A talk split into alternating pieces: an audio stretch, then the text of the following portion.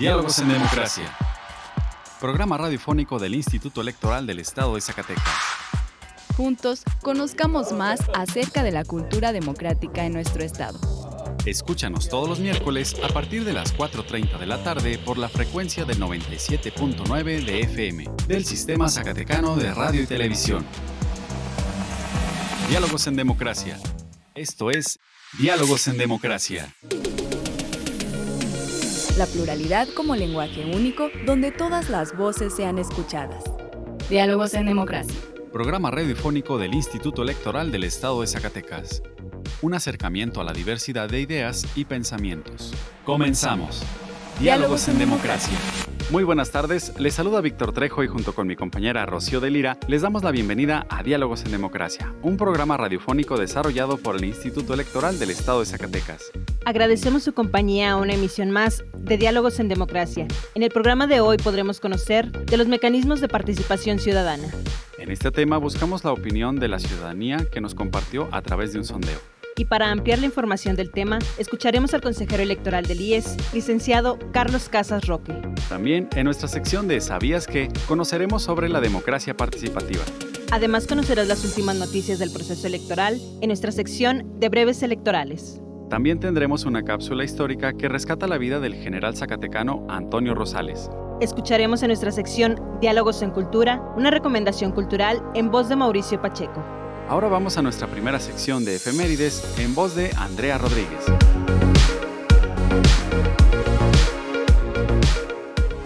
Pluralidad, donde todas las voces son escuchadas. Diálogos en democracia. Esta semana en la historia. Efemérides.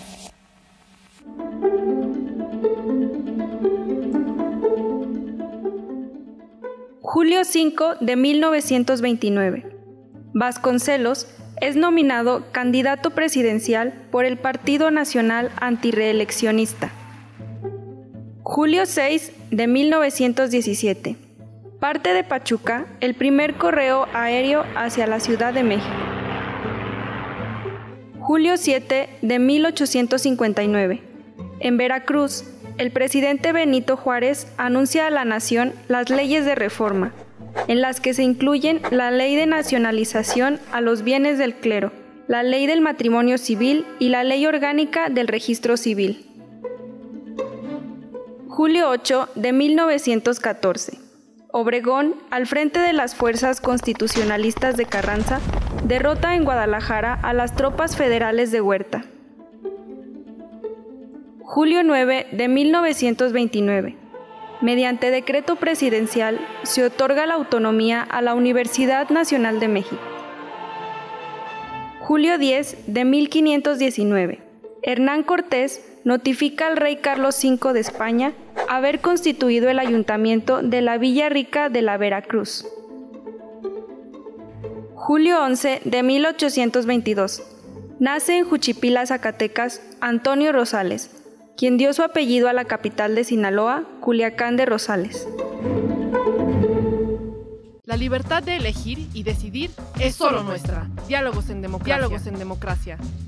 En esta ocasión queremos compartir una cápsula que rescata la historia y la vida del general zacatecano Antonio Rosales. Vayamos a escucharla. Educación en democracia. Cultura cívica. Cultura cívica.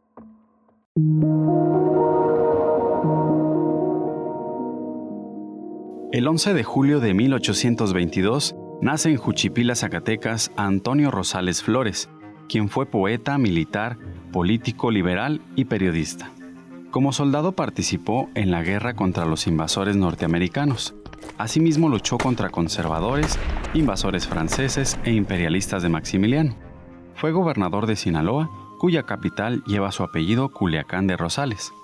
Su nombre completo era José Antonio Abundio de Jesús Rosales Flores. Realizó sus estudios básicos en su ciudad natal, para después acudir al seminario de Guadalajara, Jalisco. Desde temprana edad, la poesía y el periodismo fueron actividades que Rosales practicó. En 1846, contando con 24 años de edad, Rosales se inscribió en la entonces Guardia Nacional, pretendiendo participar en los combates contra las fuerzas norteamericanas. Fue así que intervino en el conflicto por la defensa de Monterrey. Regresando a Guadalajara, en 1851 se dedicó al periodismo, fundando un pequeño periódico, El Cantarito, de tendencias liberales, lo que le trajo persecuciones y llegó a pisar la cárcel. Entre 1856 y 1857 se desempeñó como redactor del periódico oficial de Culiacán, Sinaloa, y tiempo después participa como secretario interino del gobierno. Obtuvo el grado de coronel en 1857. Para el año de 1860, encabezó un movimiento que buscaba derrocar al gobernador Plácido Vega, pero fueron sorprendidos y enviados a prisión.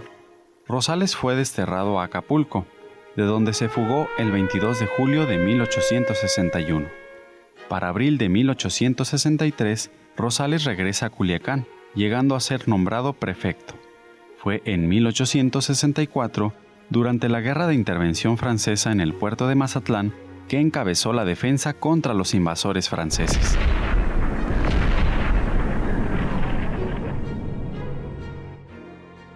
Un dato cultural interesante es que al general Rosales le gustaba la música de tambora, por lo que decidió llevarse un tamborazo zacatecano a tierras sinaloenses.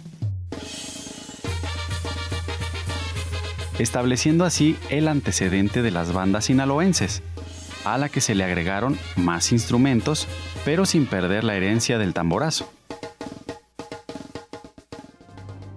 Volviendo a nuestra historia principal, el general Antonio Rosales derrotó al ejército francés el 22 de diciembre de 1864. Se le conoció como la Batalla de San Pedro y a partir de ahí Rosales es conocido como un héroe.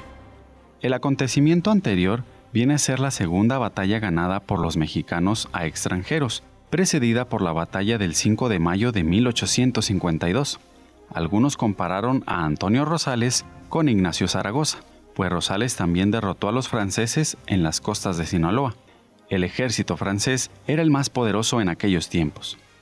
En aquel momento, al responder el parte de guerra de Rosales, el ministro de guerra le contestó, la gloria que este triunfo le da a las armas nacionales y al estado de Sinaloa será siempre también una gloria para usted, que sea honrado en gran manera.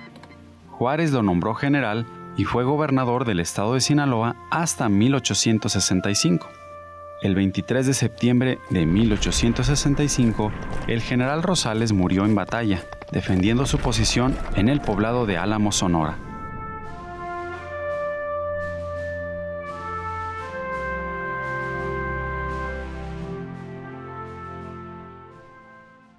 representando el libre derecho a la elección. Diálogos en democracia.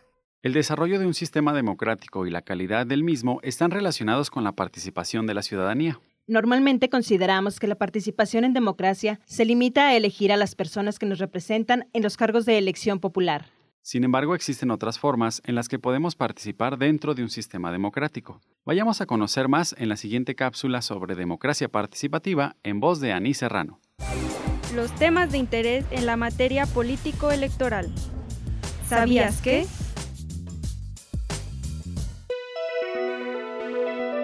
Democracia participativa. La participación en un sistema democrático es aquella en donde se tienen en cuenta la voz y el voto. Se considera a la democracia participativa como una forma de democracia en la que la ciudadanía tiene mayor participación en la toma de las decisiones políticas, no solo a través de los representantes electos de manera popular, la democracia participativa permite una participación ciudadana mayor que en la democracia representativa, pero menor que en la llamada democracia directa. Esta última es más viable para el caso de grupos o poblaciones pequeñas. Para el ejercicio de la democracia participativa se generan modelos y procedimientos que facilitan a la ciudadanía su capacidad de asociarse y organizarse de tal modo que puedan ejercer una influencia directa en las decisiones públicas. En la actualidad se manifiesta por medio de una diversidad de procedimientos como presupuestos participativos, consejos vecinales o comunales y las consultas populares. Los mecanismos o instituciones de participación tienen el propósito de hacer hincapié en el pleno respeto a las minorías, sus opiniones y su amplia manifestación a través de un mecanismo participativo e institucionalizado. Nuestra elección en la diversidad de, en la diversidad de pensamiento. Diálogos, en, democracia. Los mecanismos de participación ciudadana son herramientas que permiten incentivar la movilización de la ciudadanía. Y si esta participación implica un cierto porcentaje de la ciudadanía, puede hacer vinculante sus resultados. En Diálogos en Democracia, realizamos un sondeo con la ciudadanía para conocer su opinión sobre los mecanismos de participación ciudadana. Vayamos a escuchar sus opiniones. Pues creo que son como los procesos electorales, ¿no? Y todo eso donde la gente eh, participa para tomar una decisión del país o de un estado o de un municipio. Creo que es una estrategia mediante el cual se pudiera someter a votación este, algún tema o una ley que tenga de gran importancia para el Estado. Es como quien lleva o administra los bienes de, la sociedad, los que los pueden regular, este, legislar y pueden este, administrarlos de la mejor manera. Y para ampliar el tema, vayamos ahora a nuestra sección de Hablemos de, donde platicamos con el consejero electoral, licenciado Carlos Casarroque, sobre los mecanismos de participación ciudadana. Explorando ideas a través del diálogo. Hablemos de. Para conocer qué son los mecanismos de participación ciudadana, platicamos con el consejero electoral del IES, licenciado Carlos Casas Roque. Él nos comentó cuáles son estos mecanismos con que contamos los ciudadanos para participar de manera directa, además del voto. Los mecanismos de participación que hay en el país son un instrumento importante con el que los ciudadanos cuentan para ejercer su, su, participación directa en las decisiones que sobre todo buscan el bien común de la comunidad, de un, de un municipio, de un estado o de un país. Hay diversos mecanismos de participación, se vuelven una, un instrumento importante porque el ciudadano no únicamente cuenta con el voto como un mecanismo de participación directa para elegir a sus representantes, sino que además existen otros diversos mecanismos de participación ciudadana con los cuales el ciudadano de manera directa puede opinar acerca de las disposiciones normativas que se están por aprobar, ya sea a nivel estatal o municipal, o puede incluso opinar sobre las decisiones que toman algunas instancias gubernamentales o algunos funcionarios públicos. Entonces, para llevar a cabo estas formas de participación directa, la ciudadanía o las y los ciudadanos cuentan con diferentes mecanismos que van de, de una entidad a otra o a nivel nacional. A nivel nacional, bueno, pues el que todos conocemos es la consulta popular, incluso existe una ley específica que regula la, la consulta popular a nivel nacional. Este mecanismo eh, eh, se ha vuelto muy importante porque es mediante el cual los ciudadanos pueden participar opinando a través de temas que son de trascendencia nacional, temas en los que pueden ellos aportar a través de, de una pregunta que se les hace y en la que ellos van a contestar si están o no de acuerdo, es decir, simplemente a través de un sí o a través de un no. Pero este es el mecanismo que existe a nivel federal. Asimismo, el consejero Carlos Casas mencionó cuáles son algunos mecanismos de participación ciudadana que existen en las entidades federativas. Dependiendo de cada entidad, existen diversos mecanismos. Mencionaré algunos que se dan en otras entidades, como son el de, gobierno abierto. Ha, ha, habido ya ejercicios de tanto de gobierno abierto como de parlamento abierto, en donde las y los ciudadanos pueden participar de manera directa en las decisiones tanto del gobierno como de las legislaturas de las entidades federativas. E-, ese es uno de los más importantes que se ha hecho a nivel nacional.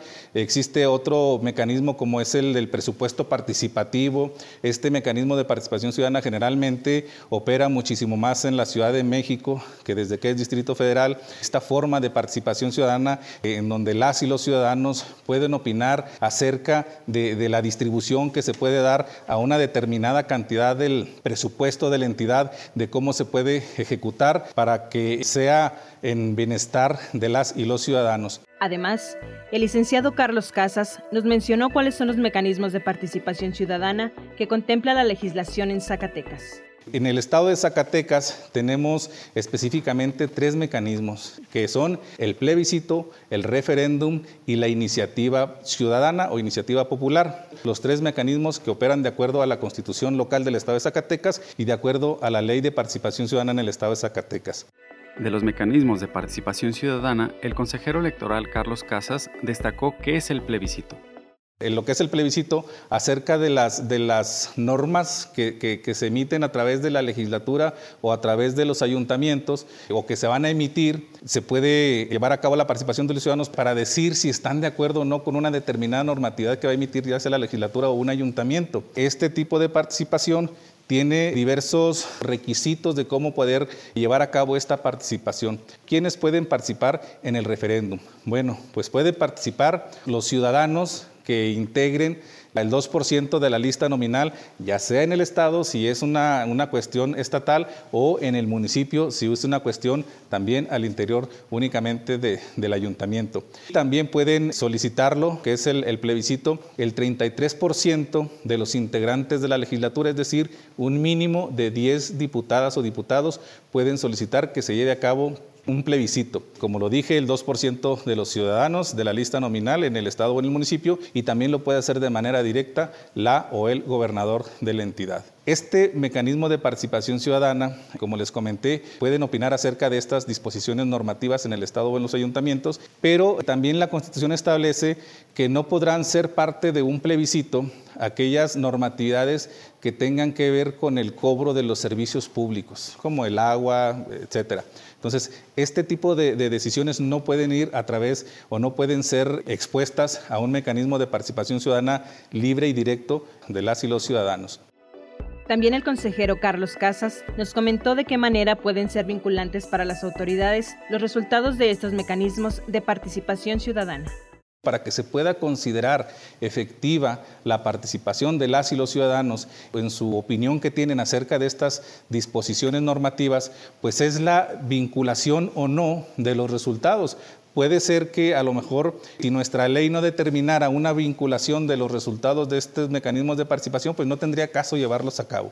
Sin embargo, en el caso de nosotros, en el caso del plebiscito, pues para que pueda ser eh, vinculatorio hacia las autoridades, es decir, hacia la legislatura o hacia los ayuntamientos, eh, tiene que eh, llevarse a cabo la participación en un mismo sentido de por lo menos el 40% de las y los ciudadanos que integran la lista nominal, ya sea en el Estado o en el municipio. Asimismo, el consejero electoral del IES hizo una diferenciación entre el referéndum respecto del plebiscito. El referéndum es prácticamente lo mismo que hemos comentado, nada más que ahora la opinión de las y los ciudadanos no va a ser acerca de disposiciones normativas, sino acerca de actos, de los actos que lleven a cabo las autoridades eh, estatales, municipales o algunas autoridades administrativas. Entonces, el procedimiento prácticamente es el mismo, tiene que solicitarse por el gobernador por el 33% de los integrantes de la legislatura y por el 2% de las y los ciudadanos que integren la lista nominal. La vinculación igual también eh, eh, corresponde a la participación del 40% de ciudadanos inscritos en la lista nominal en un mismo sentido. Finalmente, el licenciado Carlos Casas Roque nos explicó en qué consiste el mecanismo de participación ciudadana conocido como iniciativa popular. El tercer eh, mecanismo de participación ciudadana que hay en el Estado es la iniciativa popular.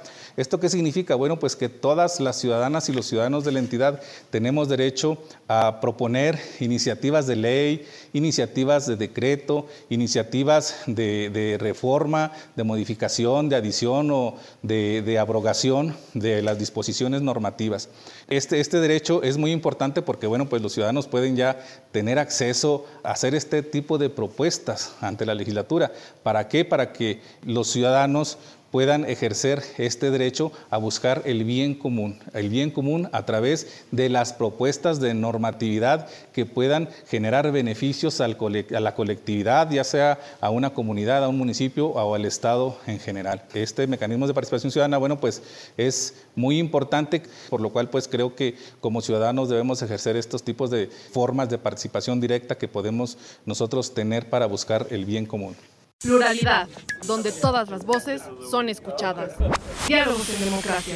Sin duda, es bastante amplio e interesante el tema de los mecanismos de participación ciudadana. Si te interesa conocer más información al respecto, te invitamos a visitar nuestra página en Facebook del Instituto Electoral del Estado de Zacatecas. Y si te interesa que hablemos de un tema en especial, envíanos un correo a diálogo.is.gmail.com. Tu opinión y participación es muy importante para nosotros. Ahora vamos a escuchar algunas noticias relevantes de las autoridades electorales en nuestra sección de breves electorales. Las últimas noticias en la materia. Breves electorales. Breves electorales.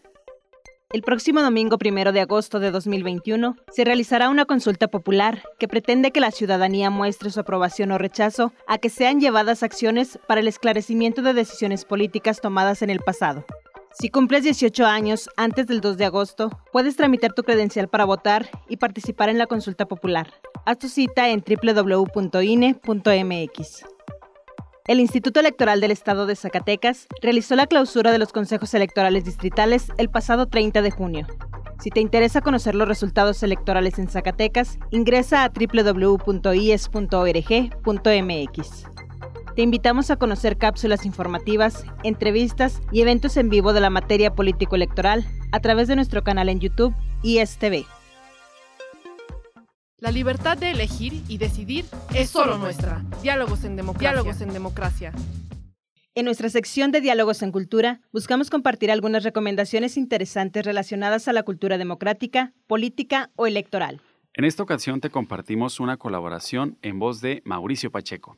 Vayamos a escucharla. Educación en democracia. Cultura cívica. Cultura cívica. Víctor Jara. Manifiesto.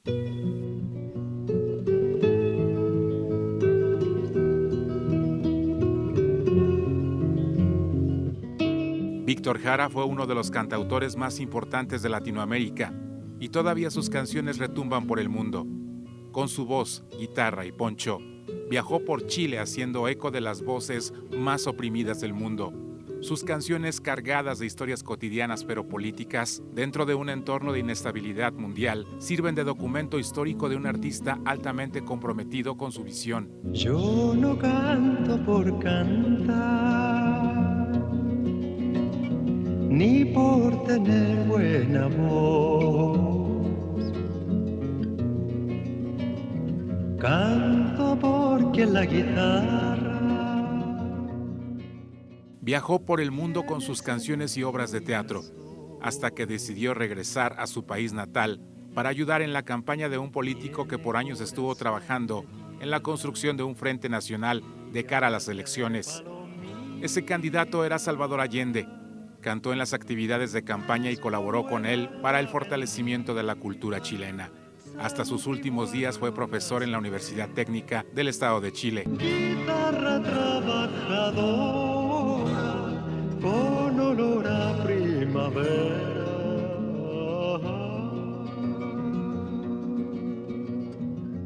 El 11 de septiembre de 1973 hubo un golpe de Estado en aquel país, a manos del general del Ejército Nacional, Augusto Pinochet, con el apoyo del gobierno estadounidense. Varios días después fue arrestado en la universidad donde trabajaba junto a otros colegas y estudiantes. Fueron llevados al Estadio Nacional de Fútbol y tras dos días de interrogatorios y tortura fue asesinado durante un juego de ruleta rusa. Al caer al piso, fue abatido con 43 disparos. Luego fue tirado con otros cuerpos en las afueras de un cementerio. Una autopsia reveló que sus dedos habían sido rotos por golpes recibidos con la culata de los rifles. Se dice que fueron rotos para que no tocara la guitarra y censurarlo, aunque asesinarlo siempre fue el plan. Sobrevivientes de la masacre contaron que durante su secuestro en el estadio, Víctor cantaba sus canciones para subir la moral de los detenidos. Es triste lo que decían sus canciones de secuestros, torturas y asesinatos. Acabaron pasándole a él. Muy consciente estaba él de las consecuencias que venían por su visión artística. Que el canto tiene sentido cuando palpitan las venas del que morirá cantando las verdades verdaderas. Manifiesto es uno de los temas lanzados póstumamente dato que le añade otra dimensión. Ese noveno álbum que en otra realidad se hubiera llamado Tiempos Nuevos sería editado de manera incompleta y como compilado tras la muerte de Jara con otros varios títulos, entre ellos Tiempos que cambian y esta, Manifiesto. Canto que ha sido valiente, siempre será canción nueva. Siempre será canción nueva. Siempre será canción nueva.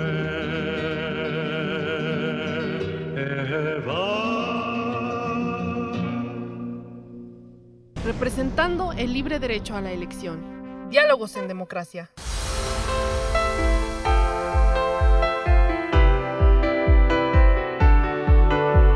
Estimados radioescuchas, hemos llegado al final de esta emisión.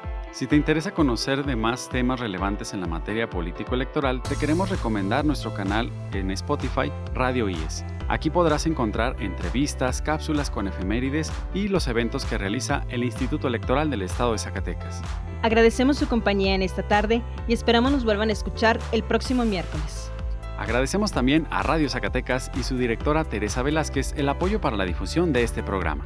También agradecemos el apoyo y acompañamiento de Diana Andrade, Andrea Rodríguez, Horacio Rodríguez y Mauricio Pacheco que hicieron posible este programa. Y recuerda que la elección sigue en tus manos. Se despiden Rocío de Lira y Víctor Trejo. Muchas gracias. Y hasta la próxima emisión.